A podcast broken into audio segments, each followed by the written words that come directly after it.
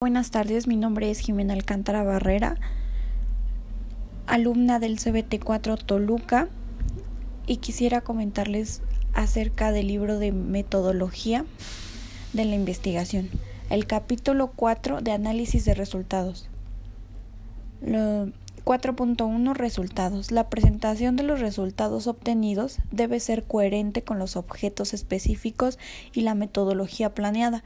Estos ordenan con la reacción al análisis de datos en donde se indica la forma de ordenamiento, presentación y procesamiento de todos los datos obtenidos mediante la planeación de las técnicas e instrumentos de recolección de datos que utilizó. Los resultados se organizan para apoyar a las preguntas de investigación, la hipótesis y fundamentar la discusión, de acuerdo al tipo de investigación.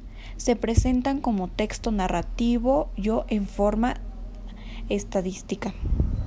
El texto narrativo debe proporcionar la información relevante obtenida en la investigación con base a los objetos planeados. 4.2 Análisis e interpretación de resultados. El análisis e interpretación de resultados es el procedimiento de la fundación del procedimiento de evidencias mediante la presentación de los sucesos tejibles del análisis del problema. Es demostración concreta del hecho estudiando la presentación de los resultados. Asimismo, en la síntesis cuantitativa representa en los cuadros gráficos explicadas de forma descripta correctiva al uso de categorías, conceptos teóricos que se han planteado previamente. Pasamos con el capítulo 5, conclusiones. Discusión de resultados. La discusión de los resultados tiene el propósito A.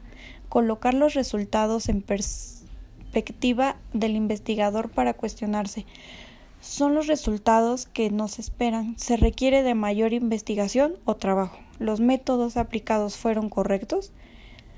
Situar los resultados en un contexto general. La discusión a partir de la interpretación es el resultado de la investigación y su significado, el análisis del planteamiento del problema y de las preguntas de investigación, al ser el fundamento que originó el estudio en el que se hará argumentado al respecto.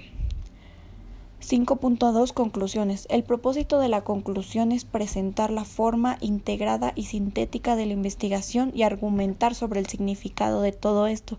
Representan la etapa final del proceso de investigación para presentar de manera general los resultados de todo el trabajo de investigación. Estas ofrecen respuestas a las preguntas planteadas en la investigación con base al problema, exponiendo y cumpliendo el objetivo general, la afirmación o navegación de la hipótesis o supuesto planeamiento previamente. Hasta aquí se ha terminado nuestros capítulos 4 y 5. Muchas gracias.